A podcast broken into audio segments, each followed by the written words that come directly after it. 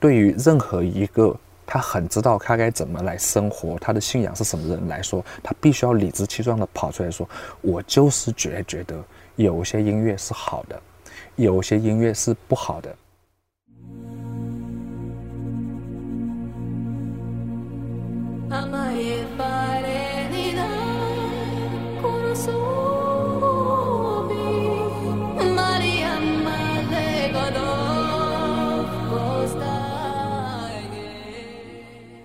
一百个职业告白，我是点点。在我的衣柜里有两件很特别的 T 恤，是荔枝的朋友送给我的。他们从二零一三年开始做一件事情，就是推出摇滚主题的致敬 T 恤。都致敬了哪些乐队或者摇滚明星呢？Radiohead 电台司令，Daft Punk 蠢朋克乐队，Pink Floyd 平克·弗洛伊德，Nirvana 涅槃乐队，Sonic Youth 音速青年，David Bowie 大卫·鲍伊。今年或许是受电影《波西米亚狂想曲》的影响，致敬的是 Queen 皇后乐队。他们也完全不是为了售卖获利，而是给自家员工穿，以及少量的送出去一些。最重要的是向伟大和经典的声音致敬。不知道你有没有这样的体会：一首歌前奏响起，或者主唱的声音一出来，就会全身起鸡皮疙瘩，甚至有掉眼泪的冲动。那首歌可能是邦乔维《It's My Life》。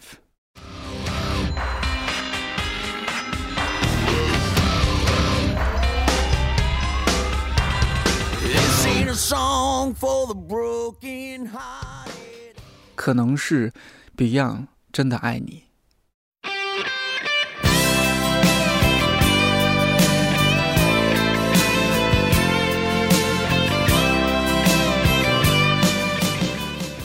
可能是 Westlife My Love。An empty street, an empty house, a hole inside my heart。也可能是 Michael Jackson You Are Not Alone。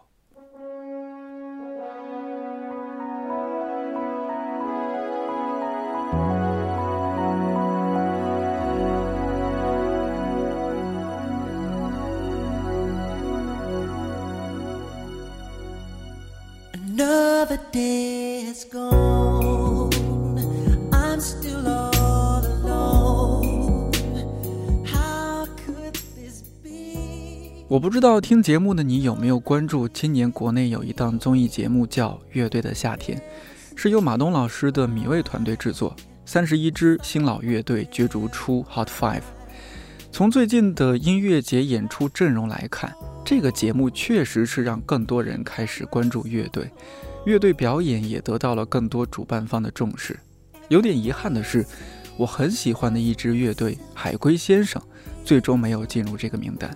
除了音乐上的成熟度和极具艺术性的舞台，海龟先生的主唱李红旗在节目中为数不多的几次表达都让人印象深刻。比如他说：“我希望大家愿意承受身体上面的痛苦，愿意承受工作上的不幸，但是一定要保守自己最纯真的那颗心。灵魂的自由是第一自由。”这句话换别人来讲，一定会被认为是心灵鸡汤。但从李红旗口中说出来，却有了不一样的感染力。我的同事小飞是公司里出了名的文艺青年，也是一位重度乐迷。他的微信名这么多年都叫音乐派的小飞。前段时间趁着海龟先生来北京排练，我们俩和海龟先生乐队的主唱李红旗在看理想的录音棚录制了这期节目。聊音乐嘛，本来就是开心的事儿。我带了提前在家煮好的毛豆，现场又开了两瓶红酒。三个人在吃吃喝喝中聊了聊关于乐队主唱以及做音乐的一些事儿。节目结束之后，确实是获得很多的关注。嗯，我我看到很多一些朋友还追到就最近那个太原草莓音乐节去看您的那个演出啊什么的。最近基本就是这样的一直在演出的状态吗？对，其实就是演出可能比之前会稍微多一点，然后可能之前走在街上的话，可能两三个礼拜就有一个人认出来，哎，你是那谁？现在好像就是如果去去，如果是呃，可能时间变得短了，嗯，就是可能几几天就有人认出来，只是这样，只是这样。但对我来说是可以接受的。所以所以说，其实我们能够在一个合适的时时时间，然后然后然后在一个节目里面，就是就就撤掉，就离开，嗯，那可能就是神对我们一个保守，他让我们走的正是时候。就是如果我要是再往那边去一点的话，其实我可能接接受不了这个了，可能就是我会过，我可能会很骄傲，骄傲就是可能就没法搞创作了，会经常去关注这些事情。但如果说让我们早点走走呢，可能那个生活上面也也还是有些压力。嗯，就让我现在至少是我可以以稍微轻松一些的养活我的家人。嗯，呃，然后我又我又可以保持一个稍微谦卑点的状态去搞创作。我我特别能够理解你这种。我最近看了一些您的相关那个报道嘛，就洪奇老师接受一些采访，他也说到，就是，就越比赛到后面，好像不自觉的内心那种要强那种胜负心出来了。是，嗯，因为我知道我心里面就是就是确确实很卑贱嘛，就我知道我心里面那个，因为有的时候可能如果如如果诚实点面对自己的话，其实其实发现自己跟。就是里里面的那个，几乎是我最看不起、觉得最恶心的一种经典的范例，就能在我心里面能够找到这样的人。我很不想他出来战胜，我觉得我应该要做的事情，所以说也要一直抗争。抗争的武器对我来说就是祷告。那当初是就怎么会，比如说参加之前会不会已经预料到说，你很有可能啊，就是你节目越往后走，可能胜负心出来。那当初怎么会接受这样一个导演组的邀约去参加这样一个节目？那个时候我确实有点焦灼，我到底去还是不去？我是为什么要去这个地方的？我我当时想干嘛的？然后然后进去以后也是，呃，最开始的时候，其实我最开始就想唱那个《你往何处去》那首歌，就 Where Are You Going？对，因为我觉得我的使命就是这这个，但他们节目组就就不让我们唱。我说那万一我们第一轮就被淘汰了怎么办办呢？所以，我我要先把事情给说清楚了。他说他说还是唱男孩别哭，因为这首歌是是我们呃所有的歌里面最被关注的。然后他们他们说这是最好的选择，说说他们估计我们第一轮应该不会被淘汰掉。反正各种劝，但我还是坚持。我我我想演《very going，》，尽管很多是被剪掉的，但是特别感恩节目组都。对我们特别好，哎，这个节目很真诚，就是也虽然是剪了很多，但是出来都是很有逻辑的。对，对我我就觉得特别感恩。然后包括第二轮，然后比赛，然后那个呃有那种增进的那个事情，然后心里面就出来了，然后然后马上跌一个跟头，然后第二轮，然后觉得哎好像。随便演一演，还那个成绩这么好，好像就有点骄傲了，骄傲。然后第三轮的时候演那个，马上就把我们刷下来了。一刷下以后，然后我们。我就会反思我我来这干干嘛的，嗯，对，然后那那就是第四轮的时候，正好就是就是正好就到我们那首歌了。我我我当时想，哎，太好了，太大胆了，我已经，我我已经做好告别的准备了。嗯，其实我我做好告别准备，其实我当时走到那儿的时候，我已经不想说说什么了。我觉得好像那歌唱出来就 OK。但我妻子跟我说，你还是要想办法去说说点什么东西出来。然后当时早早早上起来，我其实一片空白，我更不知道说什么。然后我妻子跟我说：“不，你还是要说点什么。”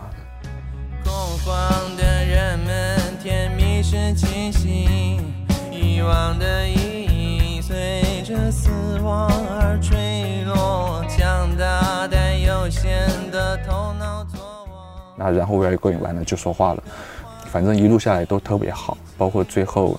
最后一轮我们走那轮，其实我们在音乐上改编上，我我自己是相当满意的。嗯，然后哎，这个这个时候走太好了，就是这这走的很有腔调的。对，最后那首就是说回到童年嘛，你童年的回忆是吧？蓝精灵的那一哇，我当时看到太可爱了，我就觉得说哦，原来海龟先生还有这样的一面。可能我们想的单纯一点，想的单纯一些。我觉得做音乐是需要一些单纯的。嗯。你这喜欢音乐这么多年，音乐反哺了你一些什么啊？就他的微信名就叫音乐派的小飞哦，而且我们公司网红这个有酒窝的小哥哥，然后 没有没有，就是因为在大学的时候做电台那个节目叫音乐派，你现在想想看多小清新的一个名字，但就是因为我也。就微信名也不会常改嘛，啊，你就你就没，咱俩认识这么多年，你就没改过？对对，就就就是懒。嗯，但没有说说回来，其实我我自己有一个，就是因为刚刚洪杰老师说那个描述您参加那个那个节目，就相当于呃，除了金曲了，其实您在那个节目里也有就很多金句嘛，大家都传承。就听完之后，当时就觉得啊，说的特别清楚，或者就是当时那个小乐那句话，就 就是那个天上的最亮的那个那个星。就我其实就想问，就其实是您会觉得，就音乐或者说您刚才说的那个，就在您信教之后，这两个信仰就会有分别给您带来哪些变化吗？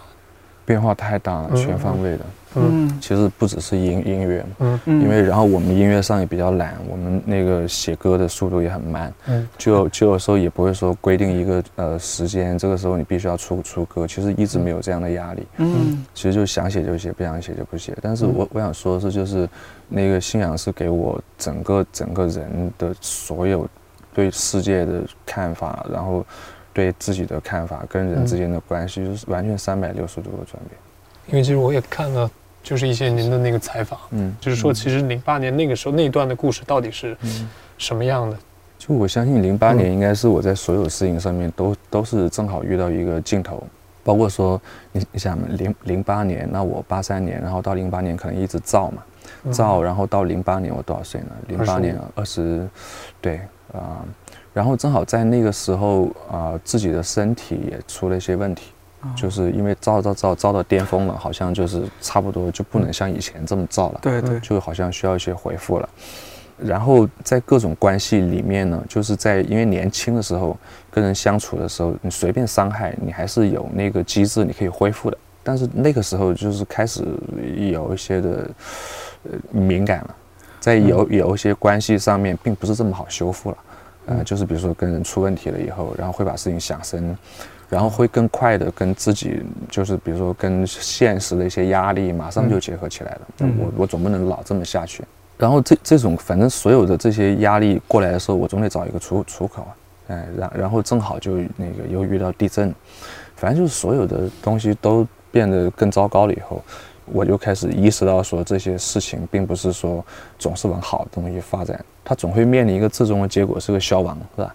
不管是朋友之间的关系还是什么什么的好，他他总是在一个他总是在一个就是不断消耗的一个过程，然后就得问一下到底是为什么，然后这之后到底要消亡到什么程度，是不是死了就算了，然后我该怎么活我的下辈子？既然时间这么有限，我的精力也有限，就我到底该表达什么样的内容？嗯，呃，我可能不能像以前这样，好像就是假装生活都是特别愉快的，假装好像各种失败各种。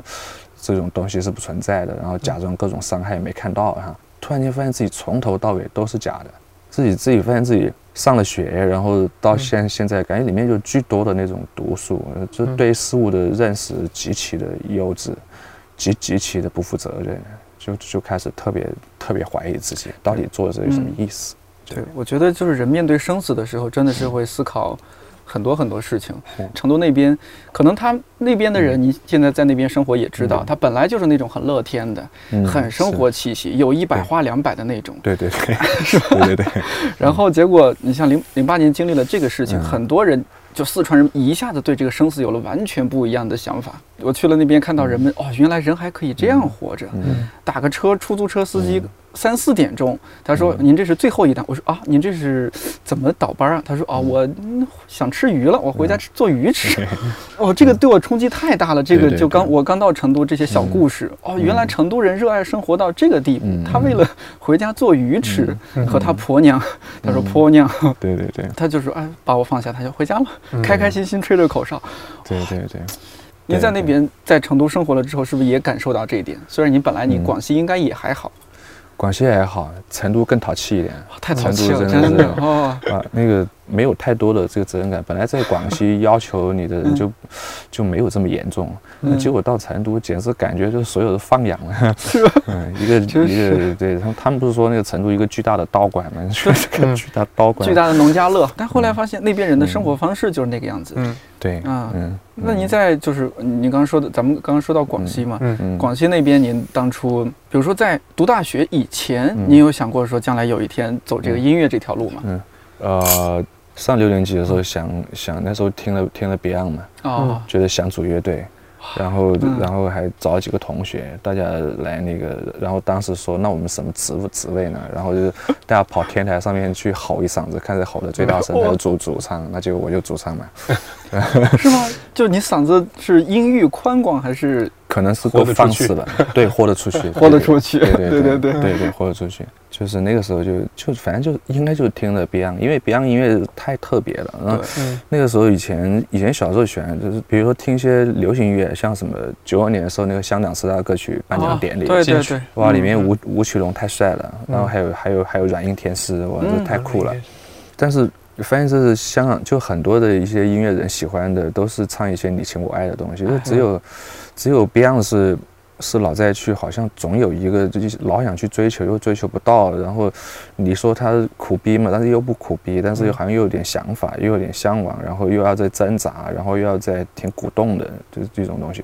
我就开始觉得，其实那个好像更能更能进到我的心里面去。我觉得他们很特别。嗯，所以既然别人是四个人，那我也想我的乐队也是四个人的，就跟他们配置一样，有有主唱、吉他、吉吉他手、贝斯手、鼓手，然后最后最好鼓手长得帅一点，那就跟里面一样嘛。我那个时候就在广西听到了 Beyond，哦，不过 Beyond 确实是他那个年代整个中国内地都可以听到他们的歌。但我们听到可能顶多也就是觉得哦，Beyond 好帅，或者说是不听乐队的话，听 Michael Jackson 觉得哦，他的音乐哦，他太牛了，对对，完全是在用灵魂、用生命在唱歌的一个人，对对。但也不会说好听到想去组乐队啊。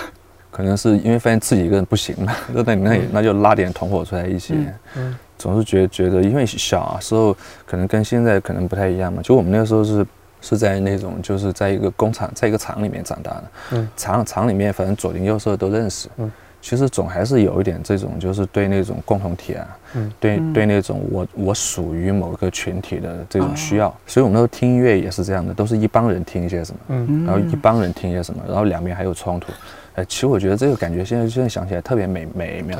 因为其实对人来说，可能所有的那个关系上，你的满足其实第一的，其实根本就不是什么这些，比如物质啊，而且甚至于根本就不是什么，比如看书啊这些，它就是一种关系上的一种满足。嗯，就我我总有一个地方是知道我要回去的。嗯，然然后那个共同体呢，然后对这个记忆，然后就包括像我们做做乐队，那个时候做乐队也是这样，现在都害怕，或者是现在是做点那种电子音乐人，我自己在家就可以完成了。所以你听起来那个音乐就冷的。嗯，跟像像乐队音乐总是有有有一股暖的暖的这种东西，然后你你可能总得去为了对方，你可能得退让掉自己的空间，然后让大家在一个找到一个自己最合适的一个位置，然后然后共同出来，哇，那个那个能量是不一样的。嗯，就是现在一个人做的音乐的根本跟我们不一样。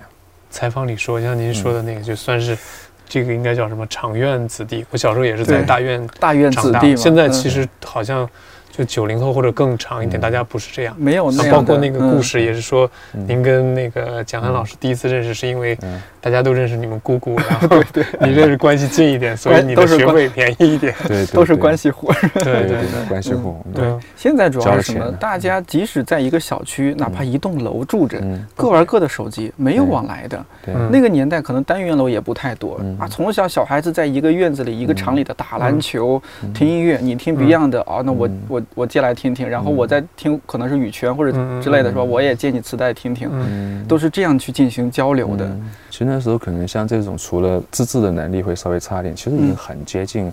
很很接近，就是就是西方的一些社会了，就因为他们有社区，对，有社区之之间彼此有很多的活动的连接，然后更重要的是他们彼此，比如说同样社区都去同一间教会，嗯，同被牧养，然后同样在一个根基上面长大，哇，这这这太不一样了。所以我们很难得的是，其实八零后，我觉得我们这一代是也还挺特殊的，嗯，就这一代正好是，比如说包括像我们玩音乐也是。如果我们再往前深一点的话，嗯，我们可能早就放弃了，嗯，因为如果零九年，我都就我在那个那个节节骨眼，如果还不让我们能挣到点钱来鼓励一下我们，我我们就可能就放弃了，就不会做做这个了。嗯，正好零九年的时候，就是那个，就为什么说那个地震好像很奇怪，就好像感觉所有的那个节点都指向那，然后完了以后，然后各地的音乐节开始做起来了，乐队开始养活自己。那如果我们要是再晚点出来的话呢？可能我们的音乐会很冷，常常是在一个废墟上会是正式重新建立秩序的一个开始。嗯，对它其实地震完以后，我那时候看那个数数据，就地震完了以后，其实娱乐业是比之前要发达很多的。发达，嗯，对，是的。越是这种事情，他他人越想忘记自己是要死的这件事。对对，就是就要要找各种消遣，哎，来让自己活着的时候没那么痛苦。其实，在广西那一段，我记得已经很多人采访过了。您就是在那样一个环境认识了蒋涵老师，对，呃，蒋姨妈，还有啊，还有老马老师哈。当时是老马老师已经，他是在外边已经开始自己玩吉他演出了吗？对，他已经是社会吉他手了，社会人了。对，他就他他就混社会了。你知道到广义的时候了，嗯。当时就是，比如说老马老师是哪一点吸引了你们？你们俩就去找人家搭讪，然后说我们搞个乐队玩。长得帅嘛，他当时长得特别帅，就是那个第一眼就看，哎，这哇，这气质很好啊，长得帅啊。然后我我我们当时做的音乐也很奇奇怪，很多那种弹琴弹得特别好的，嗯，弹得特别溜，又到处飞的那种。然后我我们有有一些简单的节奏，但是我们找这样的吉他手，我们以为说哇，这大师很厉害，但结果没没弹出来。嗯。啊，不知道为什么。节奏不对，对，好像好像他们太太过于去注重肌肉了，嗯，就很少注重音乐性，所以有的时候其实找我们这类乐手挺难的。嗯，然后那个时候呢，就试了很多吉他手。到黄威的时候，哎，他居然过来一下找一下，他弹出来了，那那那就他了。就当时没有那么注重技术是吗？因为好像学吉他的人会炫技嘛。他那个那个年代，他可能是就是大家其实是相当于就觉得金属会高于其他那些音乐，所以一定要有一段嗯拼速度或者什么。对，就就总觉得他那个他那个是理解是有误的。就如果一个人他接触吉吉吉他，然后一两年，然后突然间弹得很快，你就知道他在干嘛了，就在练肌肉。对。如果按照一个正常的逻辑来说，他应该是什么什么样的？比如说他真的喜欢音乐的话，他可能哎一两年他可能弹一些歌出来，或者是哎小小的抓一点东西，但他更主要把他心思是放在音乐怎么好听上的。那如果按照这个逻辑的话，可能五六年，可能七七八年以后，你你看你看他噼噼噼，这个没有问题的。对。但如果一开始一两年噼噼噼，那那就这是运这是运动员。对对对。那个他们他们他没有注重审美。对对。音乐里面的审美还有个人的这种风格是更重要的。你你要比技术，我觉得永远会有比你技术牛叉的人。对对不对？你你那时候不是参加好多的线下音乐节啊，还有什么一些追一些音乐的一些乐队啊之类的。你你会看看重乐队一些什么？元素，你你你那个年轻的时候，小飞同学，什么年轻？现在也挺年轻的。没有，我自己刚才听孟小说，就特别有感受。就其实是听多了之后，就是不会再被那些所所影响。就大概意思就是，你就说乐手之间有这种鄙视链，乐迷也有。嗯，乐迷会觉得，哎，我听这个高级。然后就是原来在我记得那个，当然我听音乐也是大学时候朋友带着听。那最早也是就是。大家觉得去金属就去这个 Pogo 去那个才是真正的摇滚乐，你听到其他的。但是其实后来慢慢的，但我不知道是不是年纪问题，就会更加找到让你舒服的音乐。嗯，那个时候就那个其实说说不明白，就他不是说说这个就一定好或者什么，就一定是你。适合没错没错。的那个，都有一个成长成长的过程，可能是包括海龟先生的音乐，从最早的专辑到现在，也是有一个，嗯，我会觉得这个乐队在成长，从是吧？从零四年到现在，一个十五年的乐队，嗯。当初那您现在就是海龟先生这个乐队组的时候，您当主唱是不是也是吼了一嗓子？哎呀，蒋姨妈喊的不行。那那个倒没有，那个我我我那时候也修炼过了嘛，就是在在在遇到蒋姨妈的时候，我也修炼过了。嗯。所以正好是遇到她的时候呢，正好我我也自己写了一些歌，然后还唱了一下，然后她感觉哎这个还那个唱挺好的，挺像涅槃的。哦，你娃呢？哈。对。然后就就大家就在一起就那个做做乐队了。我们那时候其实也是通过那个鄙视链，然后那个就是就组合在一起的。对，其实我觉得鄙视链本本身本身可能是一个挺可爱的一个东东东西，就是至少是它让一群人能够团结在一起。因为，但是它总得团结在在一起，但是它可能不太一样，就是可能不能用一种仇恨来把对方彼此建立起来。嗯，呃，用一种对方的黑材料，大家都都掌握这个，把对方拉起来，这个太腐败了。我们如果说能够把它转换一下，就是他有时候如果走到鄙视链另外一头的时候，就是太个人主义了，就有时候觉得还是还是太冷了。嗯，就我总觉得就是他团体总是很有力量的。嗯，团结就力量，这这不是假的。只有团体才能改变一件事情，团体太重要了。对，就这个也是我之前真的呃，就是对乐队的这内部的一些东西不是那么了解。嗯，就正好是我一个是月下我看了，嗯，感受到哦，原来一个乐队大家是。就像我们工作几年，就我们这种朝九晚五的工作，工作几年之后，你会发现比较难交到朋友。会对于那种成年人的社会人之间的友情，你是很很羡慕的，很珍惜的。能够在工作之后交到朋友，多难得。嗯，对，是，但是在乐队你就看到了这种可能。嗯，哦，原来在乐队里面大家像家人一样。嗯。嗯，你也许会有争吵嘛？我觉得你这个词做的搞得不行，曲搞得不行，我觉得你弹的不好。嗯，但是它是一种，还是一种有爱在里边的。嗯，它不是说真正的就嫌弃你就不 不理你了。嗯，它还是大家希望说把这个乐队搞得更好。还是有摄像头在的，是是个那个，就是可能关心自己输出的形象。嗯，在乐队里边的话，就是，呃，我还挺好奇，就是你现在这些音乐是怎么样做出来？乐队的音乐是怎么样做出来的？主唱担当了什么样的角色？因为我我大致的一些常识啊，我印象中就主唱他是，因为他要唱这首歌嘛，绝大多数时候他得担当起作词作曲，因为这样能够最好的表达主唱。的声音，他的嗓音所表达的东西，然后可能贝斯和吉他再加鼓，他们去做一些配合。就我我大致的一些印象，我不知道就是咱们红旗老师专业 聊聊一下。可能每个乐队都不太一样吧。反正我们乐队的方式会比较传统一点，就就就是可以往 Beyond 的套就好了。就是 Beyond 干嘛我们干干嘛。那个我们写歌对，就是确实是呃，如果是自己写自己唱的话呢。因为自己最了解自己的嗓音在哪里，然后自己想表达的内容，这样会显得呃会更有风格一些。如果大部分人如果所有的东西，因为旋律的东西，他他不可能去做一种投票，他他不是个民主的方式，他就得独裁。就是我我想表达的什么内容，然后我要达到一个什么地方，我会很清楚的知道我要什么，然后就必须要往那去。嗯，呃，差一步都不行，这必须得独裁，不然的话，这个这这个音乐就这个音乐就很没个性了。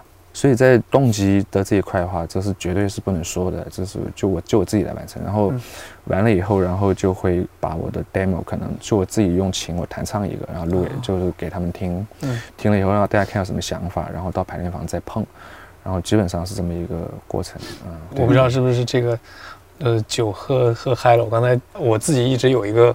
叫什么？就是特别后悔，或者说特别遗憾的一个地方，就在大学的时候没有组乐队。哦。然后那个时候呢，我记得那个时候，因为我喜欢听马世芳老师，也是我们一个出版的一个作者。嗯。他他那个时候就是在电台节目里面讲过一个那个，就像你刚才说说，那我是不是要会点乐理？嗯。我是不是得会点吉他？嗯。我是不是会个鼓？或者说是不是什么才能组乐队？嗯。不是，你先组个乐队，然后再学。当然可能有点极端啊，嗯，因为我刚才为什么要提这个问题，其实还是想把问题抛给红旗老师，就是接回你之前说的那个。我刚才忽然有一个特别大的担忧，就是八零后这一代就比较特殊，就比如说大家或者说我们还有，就是这种小的时候跟朋友一块儿生活的这种经验，嗯，然后包括在大学，但我觉得现在担忧是什么呢？接下来就是说，乐队会不会就没有了？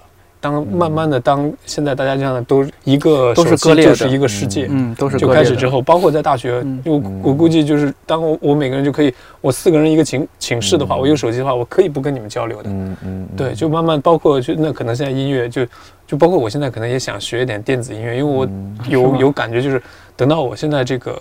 这个时候，我很难再跟大家像大学那个时候，比如我们一起组个乐队，嗯，一起玩一个什么的，我觉得不可能。那反而我要做一个音乐的话，我不可能是民谣，我就一个吉他，对，那我就会归到电子音乐，而且我就会觉得我一个人干就好了，不需要那么多人。那我就像您刚才说的，我忽然就想到那个问题，一个人就不是乐队了，嗯，就很多的东西就就不一样了。所以其实这个问题，不知道红旗老师有没有？就想过，或者说像您刚才的那种思考，再再往前聊聊那样。嗯，如果从理性上来说的话，我是觉得所有的事情都必须得回回到那个信仰那边来来那个考量问问题。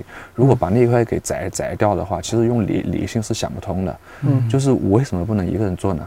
我只能是在我在我一个人太孤独、感觉到痛苦的时候，我可能才会想，哎，我这样是不是行？但事实上，可能没有人能够离开其他人而而存活。嗯，这个是可能是经经验可以告诉我的。嗯，但是我为什么必须得回到一个信仰呢？因为信仰就是很强调是他一群人。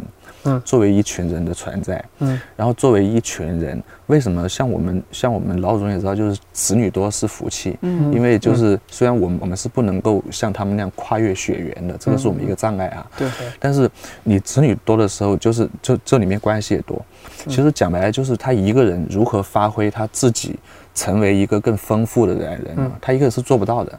比如说像我们乐队里面，为什么非得让呃老麻回来？像我跟老麻相处的状状态，蒋涵是跟蒋涵是不会激发这样的状状态的。我只有跟黄威，我就是样单独跟他相处的时候，我才会激发我我这一面。其实，其实你跟他们你们合作的时候，他们能激发你更多的面，是你想都想象不到的，在这个关系当当中。然后人他一个人过的时候呢，人一个人过的时候，很容易就变成一种就是自己的一种宠宠溺的状态。嗯，就是我不要去承受任何的伤害。其实，其实这个人是很脆弱的，很单薄的，他只能不断去跟人跟人就是跟他的朋友深交，然后被他朋友发现自己是个傻。然后不断的吵架，然后不断的去圆满，然后不断的去改进自己，他才会变成一个更好的自己。一个人完全没有办法完成的，一个人你连想都想象不到。他比如说他讨厌这个人，他跟这个人在一起的时候，他是如何激发出他另外一种他根本没有想象过的我，我还能这么好？对，他从来没有想过这个问题。我我能理解红旗老师意思。嗯，这个先报个喜，因为他马上要当爸爸，就是你看你哇，恭喜恭喜。对，然后就是你想你 你你现在是一个啊，就是一个男人，然后但是哎几个月之后，男性对，就男性对吧？几个月之后你会是一个父亲。孩子有孩子之后，你的角色、你的身份会发生变化，因为你会思考你和这个小小生命之间的关系，你如何处理和他的关系？有了他之后，你如何处理通过他，然后连接到的可能未来的幼儿园、小学老师、小学同学、家长他们之间的一些关系？嗯，这样会让你。对这个世界的思考可能也会更全面一些，对对，是吧？我有这样的感受。那我主要听完红旗老师，就感觉更加的懊悔，说大学时候没有组乐队，现在再也没有机会，再也没有机会碰见我的江姨妈了。工作是不是有点忙？如果不忙的话，我觉得还是可以。其实北京这种文艺青年，我感觉没有那个那个感觉会不一样。就大家现在到这个年纪，比如说我们现在因那个更像是招募乐队，嗯，就我现在需要一个鼓手，我想，但你就再也没有。大家共同成长的经验或者那个感觉是对的，或者因为我觉得可能红旗老师这边应该也，比如就像您说的那个，换过不同的乐手，就原来肯定在大马老师之前也有这个金属的玩的，他肯定玩的很好，但就像你说的，不是那个不是一个乐队，或者说当然这个用家人可能也有点过，但就不是那个 那个共同体吧，我觉得。你说到这个，我又想到，就是我我在追《月下》之前，其实在追另外一个综艺节目，不知道红旗老师你们有没有看？是韩国的，叫 Super Band 超级乐队。哦，对。对。对，他那个节目是形式是这样子，就是全国各地的这些玩音乐的人，有打鼓的，有吉他、贝斯，然后还有一些什么可能一些奇奇怪怪的乐器，然后还有一些主唱，这些人报名去参加，然后节目组先过一轮筛选，筛选之后，然后每个人他也。他也就也会有评委，然后就是每个人去去表演自己的，你你去打鼓，你去唱，这些人在这儿表演，其他选手就在旁边看，就想哦，这个人或许有可能，我们在一起搞点不错的音乐出来。哦，这个那个节目我追完了之后也很感动，因为里面他有些选手就说，比如说有一个玩电子的，你说到孤独玩电子，他说这么多年孤独都在玩音乐，我我希望有这样一个地方可以让我能够找到一些在音乐上大家可以契合的人。嗯，他们也可能需要更多的相相处。对，其实其实我觉得我们，包括我们乐队也是在一起，反正呃吵过很多架，吵过很多架。其实以前经常经常翻脸，然后吵架。那但但那个时候吵完架了以后，其实该吵的架在年轻时候吵完了，就是在那个就自我修复能力还不错的时候，你还可以忘怀的时候，都吵完了。嗯，吵完了，现在其实很多时候就就更熟悉了嘛。你有很多很多问题，知道它是怎么样的，就到那时候你会避免掉，也也不会重新，因为人是对那种突然之间来的东西反应会比较大嘛。但是这种的都是长期，他他就这样的，你接受度是很高的。那个再也不会有什么事情，比如像我们这种，如果是组呃十几年的乐队的话，再没有任何事情可能可以让我们产生一些这种这种质的冲突了。嗯，就很难。我觉得我其实挺感恩吧，这个事情。嗯，对。但是现在你们，我你们几位好像都不在一个地方生活哎。嗯，对。我们最终会在一个地方生活的。只不过是现在正好有些条件可能现在不在同一个地方，但我就是说会担心，因为我印象中乐队的大家都应该离起码在一个城市嘛，离得不远，因为要经常排练。嗯，尤其你们也不像，比如说刺猬什么的，那个还是程序员，您几位都是应该是全职 做乐队吧？嗯，对。那不在一个城市，这个排练啊什么的，这这种事情怎么办？反正首先对于我们以前的音乐来说，我们完全没有问题了，几个人太太默契了。像我们之前老麻老麻刚刚回来，然后刚回来，我们呃有一场的演出，我们因为就准备好了一整场演出，然后一一首返场歌曲，然后那场是在家乡，也在南宁，然后返场完了以后，他他们还要就是喊的厉害，对，然后就就不让我们走，然后那个，那我们就想，那那我们哎，我们以前有有一首歌，突然大家就想起来，但但是这么多年了，谁都没有碰过那首歌，那就决定演那首歌。结果上去从头到尾就很默契，连那个手指头的记忆都在。哪首歌？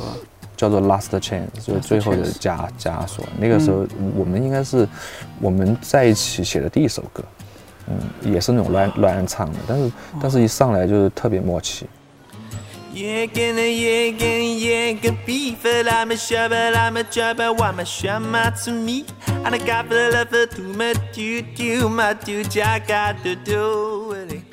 所以说，像我们的话，在重复以前的排练，就是没有不太有必要，非要在一起天天去摸索。我们最好就平常都不要见，就像家人一样嘛。你有事才找他。对，我就我就听完之后就就就更难受了，因为嗯，颠颠刚才说的那个，我就一下在想，其实天天你刚才在问的那个，还是说，其实你把乐队当成一个工作，或者说乐队主唱他是一个工作，嗯，然后乐队主唱呢，就是对导到另外一个角色，大家比较好理解的就是导演。嗯，他觉得一个电影的核心是导演，那一个乐队的那个核心工作应该是乐队主唱。乐队主唱。但我刚才为什么听完洪熙老师说，我会觉得我更难受了？就相当于我在年轻的时候没有组乐队，或者说没有遇到我这个乐队的家人。嗯。乐队它本身就是一个生命，听完之后就它其实不需要在一起的。我在想，我如果有小孩，我想再再生一个，当然或者说再领养一个的原因，是因为我觉得一个人在这个世上很难。安全的度过这一生，嗯，他有一个血缘关系或者非血缘关系，但他是那种关系的时候，他能帮你度过很多难关。然后在乐队的时候，其实，在乐队更在乎的并不是说，呃，我们是不是每天都要排练，就那个是完成工作，就或者那我因为这个乐队是一个工作或者是一个生意，但其实更重要的是，他们因为这么就是这么多年，大家最后还能在一起，就其实是性格或者是像你那样成为家人的时候，那个感觉我会觉得。更重要的并不是说，哎，我们一起弹了一首歌，嗯，而是当我在工作之外遇到一个什么事情，我估计可能蒋姨妈不一定会说，就说会什么安慰你或者什么之类，但他们在那儿就会让你觉得你很安全，安全，就就那那种，那种，对对，你我我这理解的太肤浅了，不不不，我就因为你正好一说，然后我忽然一下就就马上想到。想到这些事儿，就像原来也也会一直一直问，就好像是啊乐乐队主唱，如果是那样的话，那这个他不是乐队，他就这个主唱一定会单飞的，就他自己做他的音乐就好。然后他当他做音乐的时候，他需要吉他手，他找来最优秀的吉他手；他需要贝斯手，他找来最好的贝斯手。但他是他，对乐队是另外一个他，就你把他当成各自是各自，对对对，不是家人。我觉得应该应该是关系，不管他喜欢就爱或者是恨也好，就是他至少是情情感方面应该是稍微用力一点的。嗯，就是像那种如果是太轻松的，现在合作如果是纯合作的关系，你在在都市里面大家都吵不起架，大家出来都是笑面，哎，可以可以，好，哎，挺好，你好，我好，大家好，都是这种，对。对对，就是。但这样的话就没有办办法让这种合作或者是让表达能够把事事情呃说得更清晰，都是点到为止的。这好像就是现在，就是像流行音乐也这样嘛，那个都市音乐就就是差不多点到为止，不会太深入嘛。所以我觉得有一个安全的一个环境，可以把这人的本相稍微暴露出来一点。我觉得，我觉得是也是件也是特特别完整的一个事情。他们经过流泪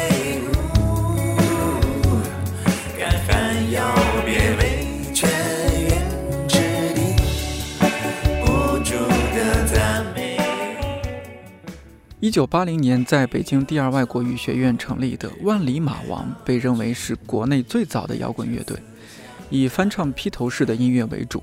后来因为乐队成员各自追求不同，解散了。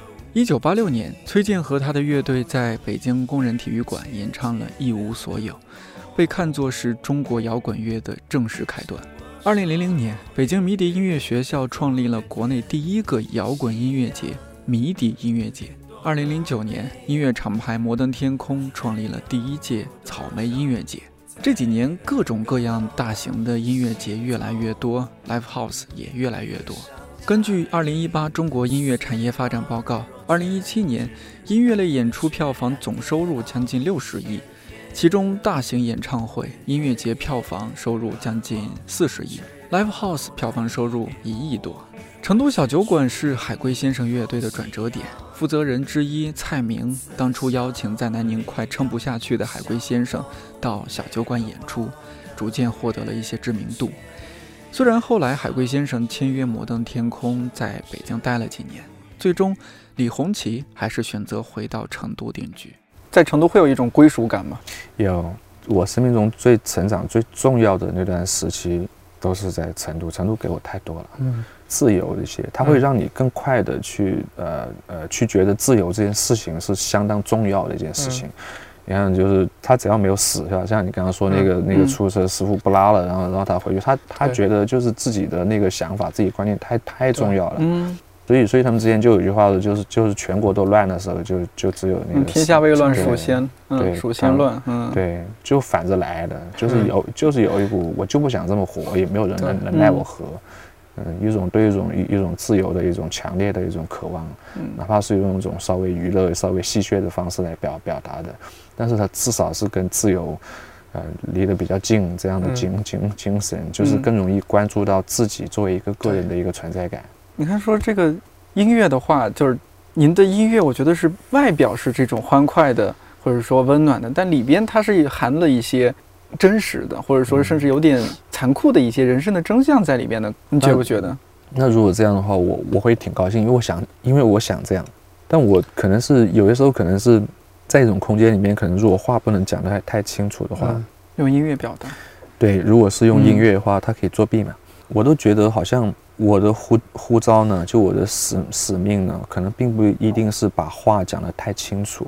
其实我们原来我们在第二张专专辑的时候，就是《Very Green》那张专专辑嘛，感觉是想把事情讲得很清楚、很具体。嗯，但发现这样其实并不一定是一个很好的一个面对护照的方式。第三章的时候会尝试着说，可能并不一定要讲清楚。嗯，但是会把一些这种，因为把一些符号的东东西去镶嵌在里面。嗯，其实人听以后，他自然而然的他会。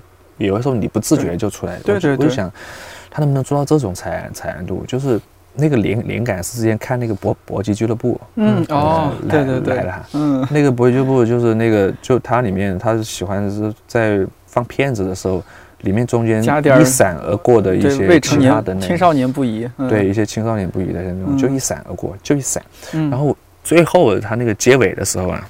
我跟蒋姨妈一起看嘛，最后结尾的时候那个一闪，哎，这到底是什么？我们还专门去慢放慢放一看，哇，真的是，对，就跟寻宝一样。我觉得这特别有趣。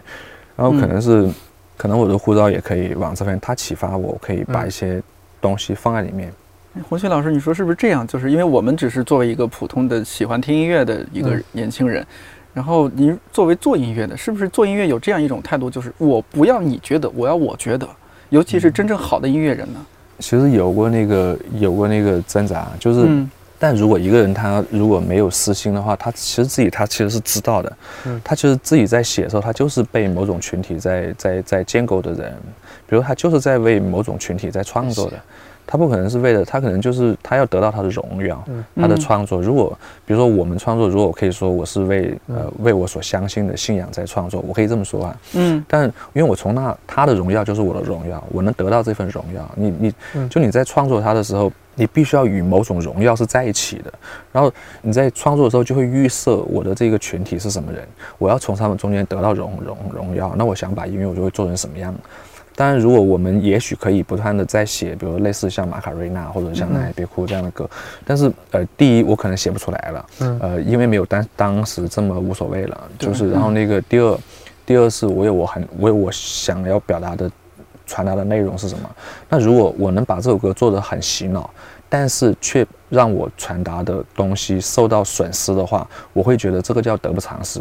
嗯，那如果说我可以把我的这个呃东西准确的传达出去，但是界面却很不友好的话呢，可能这对我来说我也是无法接受的。嗯，我在想的是，就是把一种见面的时候的呃礼貌交代清楚就好，因为每个人见面的时候，哎，你好，哎，走的时候再见，就是它有一个礼貌的一个界面，这是对人的一种起码的尊重，嗯，那就够了。比如说旋律好听，呃，然后然后我至少是我我没有在故故意的去做一些，比如说为了它特别，然后去做一种挑战别人听觉的事情，嗯，我可能不会做这个事情。但我不知道他们可能对先锋艺术有其他的认识，嗯，但我没有这样的认认识，我我就是礼貌，因为我要传达的并不是我有多特别，我要传达的是这个这个音乐它要传达什么。这个是第一重要的，当然自己特别也很重要，但这个排在很很很后面。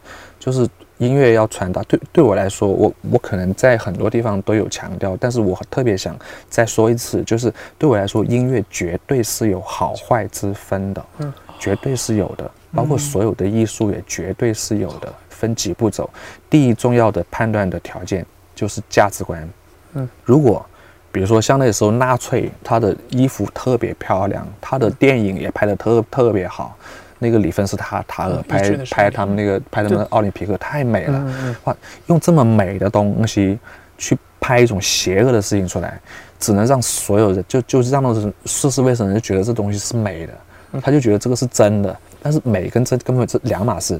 所以，首先是价值观太重重要了。哪怕价值观是对的，在传达一个善的事情的时候，你的手法极其低劣，它仍然是一个善的一个事情。嗯。然后第二点判断的时候，就是真实，这个就是摇摇滚乐的力量。真实太重要了，真实就是你能感知得到的，它不需要用太华丽的这种语言来传达给给你。他比如说我爱你，他只需要像个小孩子一样，他小孩子跟爸爸说我爱你，你知道是真的。一个诗人跑出来写了一堆东西，告诉你听我爱你，知道是这假假假的。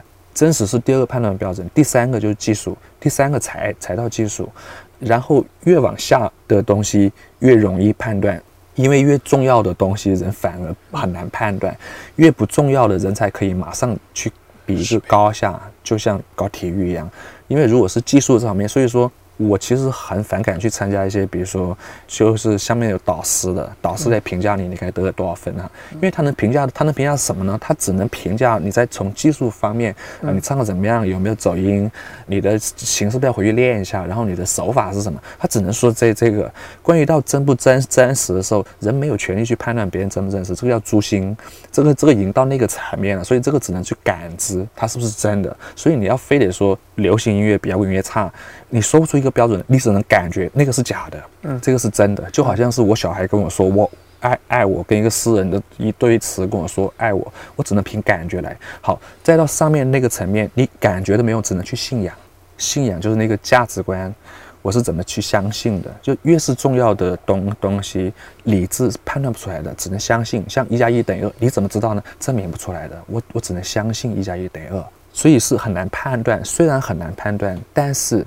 对于任何一个他很知道他该怎么来生活，他的信仰是什么人来说，他必须要理直气壮地跑出来说：“我就是觉觉得有些音乐是好的，有些音乐是不好的。凡是那种他跑出来说：‘哎呀，音乐无所谓好坏的’，那我就跟他说：‘你所认为的真理就是音音乐无所谓好坏，你在强迫我接受音乐无所谓好坏吗？到底是谁去压迫谁？所以没有人是中立的。’世界上面没有任何人是中立的，音乐不可能，感知不可能。当一个人说，所有都是中立的，他就是不中立，他已经不中立了。没有人能够逃过这个五指山的。我相信这就是一个好艺术，特别特别重要的一块。去到这一块，我觉得谈各种美不美，然后技巧好不好，没有意义，没有意义。那对比就是刚刚开始做音乐时候，你想想当时的那些做音乐的态度、一些想法、对人生的一些认识。你觉得现在是不是已经完全是一个另外一个李红旗了？我觉得其实就是那段时间，呃，以前有会有一些东西比现在要做的更好的哦，是吗？就以前的包袱不会有这么大，现在其实有很大的包袱啊。现在现在其实我在写歌词上面我是有很大的障碍的。我很难去去写出一个我我所认为跟呃我的音乐很契合的歌词，所以所以我们出歌会很慢，但我出旋律很快，然后我里面一大堆的旋律，但是我必须得找一些我想表达的，然后找一些方式来来跟这个曲组合在一起，但是我的表达我还在那种就是好像摆事实讲道理那个阶段，就像第二张专辑，所以所以第三张专辑可能我我们就会不断的去想去尝试一种。用一种合适的一个方式，我得找到那个点，但我还不知道那个点在哪。这种就是，但我能感觉到，就好像是我之前好像在一个上面说，就私人那点秘密，其实还没有带我去玩。然后我我我总想把一个一层薄薄膜，然然后其实一推就开了，但我好像我得运气，然后嗯，然后用很重的力量去去去击打，就一击即中，而不是说可能只是打了一个小裂缝出来，这样是不行的，一定要把它整个一下子打开掉。嗯，就可能我太着急了，可能是我把它想象成是一块巨大的一个钢板了。我我我要我要我要去飞踹几脚，但其实它可能只是一层薄膜，可能想的也太多了。对，想想太多了，然后各种那个就我我想那个时候单纯一点，人单纯一点，真是为什么有时候想回转到小孩子的样样式啊，就是单纯的那种，不用为更多的事情去操心，嗯，知道说他会养活我的，可能会经历那样一个状状态，是不是？比如说你 Bob Dylan 老爷子到那样的年龄，有那样的创作生命力，他可能翻过了那座山，然后又进入。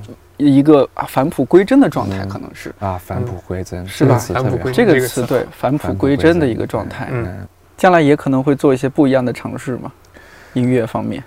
我也不知道，应该会吧。其实我们好像一直都在做一些不太一样的，一直都在做。我看到那个新那个新专嘛，就是今年三月份发那个《卡米哈米哈》。嗯。哦，那个龟波气功，包括那个 MV，黑老板，你知道吗？那个 二维动画里面，老板就是海龟唱片沈黎辉的沈老板，反正是。然后里边是老板，里边有蒋和丫头，那丫头这不是啊，那个哈丫头，嗯，对。对，丫头，对丫头，哎呦，笑死我了！说这个就感觉哇，做了十五年的乐队，还有这样一种好玩的一种心态。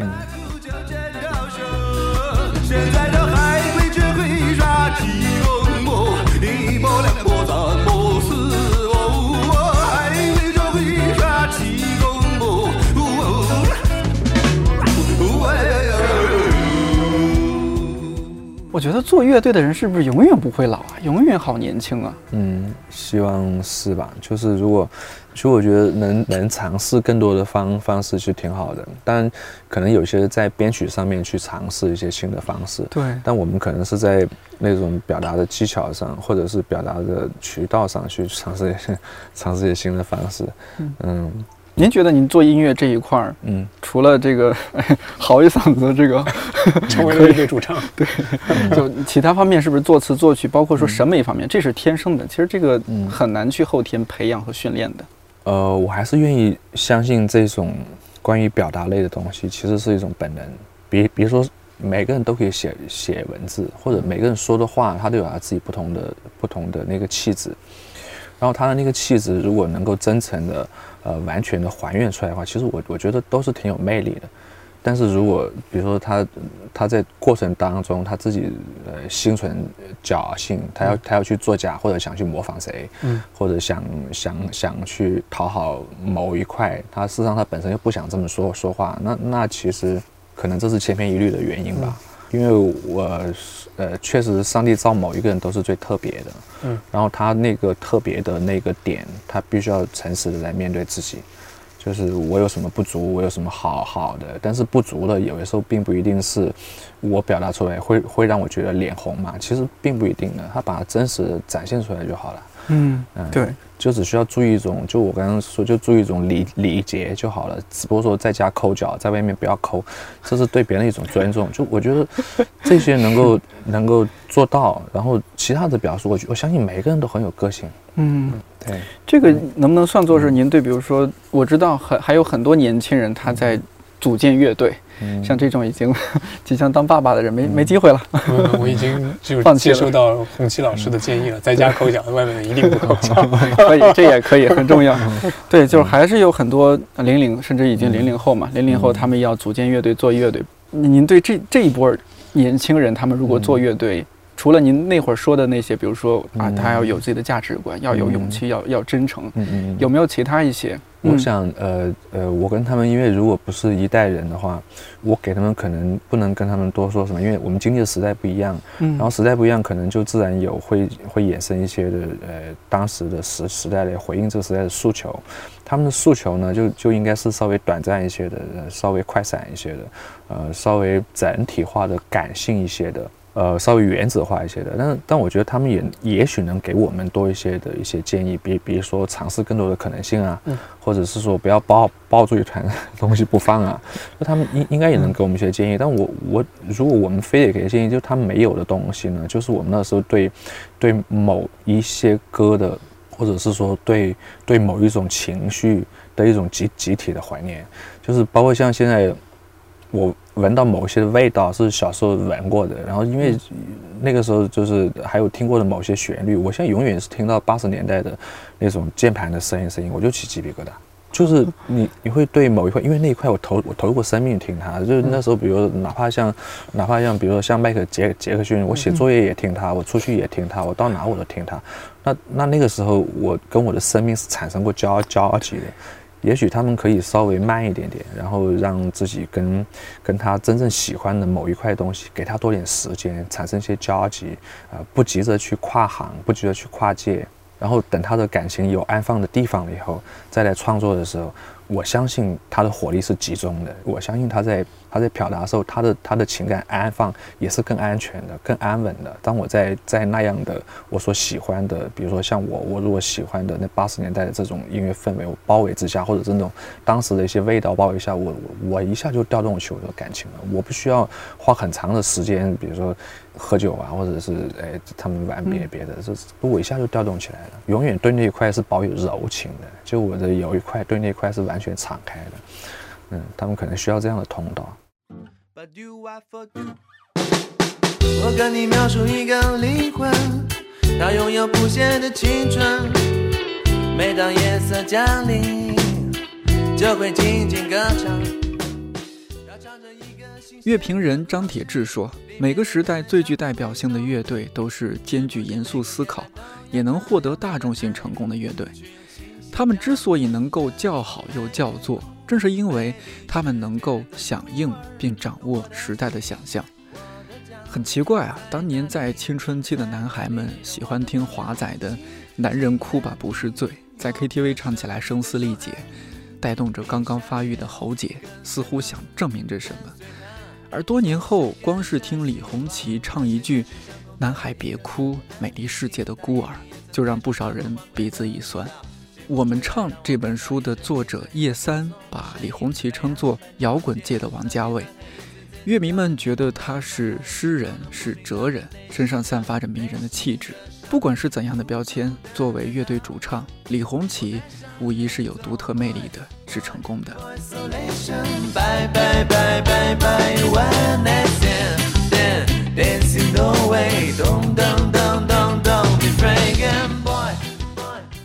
你现在听到的是看理想策划的《非典型职业规划指南：一百个职业告白》第一季的最后一期，用一个音乐相关的选题结束我们这一季的职业告白，我觉得特别好。在我看来，好的音乐会把人带到一个更自由的地方。而这也是这档节目希望带给你的。在这一季的最后，想把土耳其诗人贾希特·塔朗吉那首诗《火车》里边我最喜欢的部分送给你。去吧，但愿一路平安，桥都坚固，隧道都光明。一百个职业告白，我是颠颠，祝你自由宽阔。稍后的彩蛋不要错过，我们番外见。好久没见你弹琴了，就这个。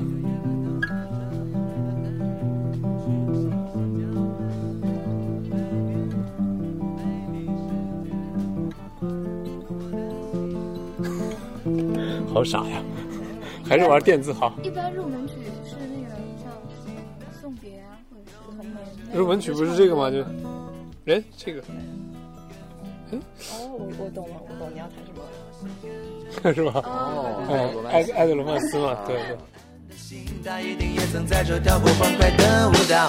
清风吹来，让我感到一阵迷醉。那婆娑的身影，太阳般光线。那些男孩一次次的叫着寂寞妈妈，爱是否能抚平他们内心的内心的伤痕？孤独的人啊，我带上你走，boy boy boy isolation，bye bye bye bye bye one night stand。dancing the way. Don't, don't, don't, don't, don't be afraid, boy, boy. Boy Selection，拜拜拜拜拜，晚安。